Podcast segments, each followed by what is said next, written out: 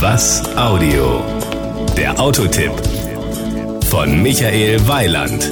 Was der Filmindustrie die Oscars ist den Automobilherstellern das goldene Lenkrad. Preisträger sind in diesem Jahr zum Beispiel der Mercedes SLS und der Porsche Panamera.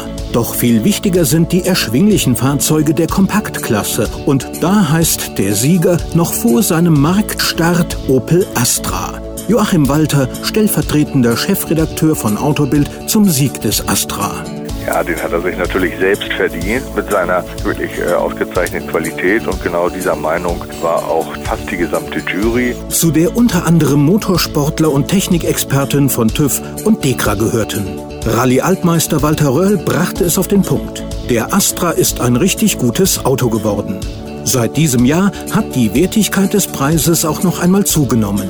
Es ist in der Tat ganz neu. Erstmalig vergeben Autobild und Bild am Sonntag diesen Traditionspreis gemeinsam. Und damit ist dieser wichtigste deutsche Preis jetzt zum wichtigsten europäischen Preis geworden. Denn über 20 Chefredakteure aus ganz Europa haben mit in der Jury gesessen und die Fahrzeuge bewertet.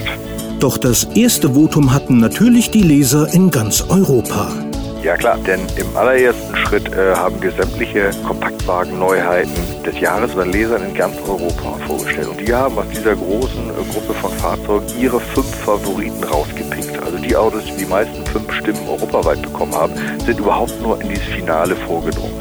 Das heißt, die vier Konkurrenten, auf die der Astra dort getroffen ist, äh, das sind schon die Lieblinge der Leser aus ganz Europa. Und dazu gehörten der Skoda Yeti zum Beispiel, der Renault Megane, ein Mazda 3 und auch ein Kia Soul waren im Finale.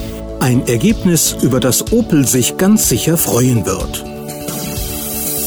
Das war ein Autotipp von Michael Weiland.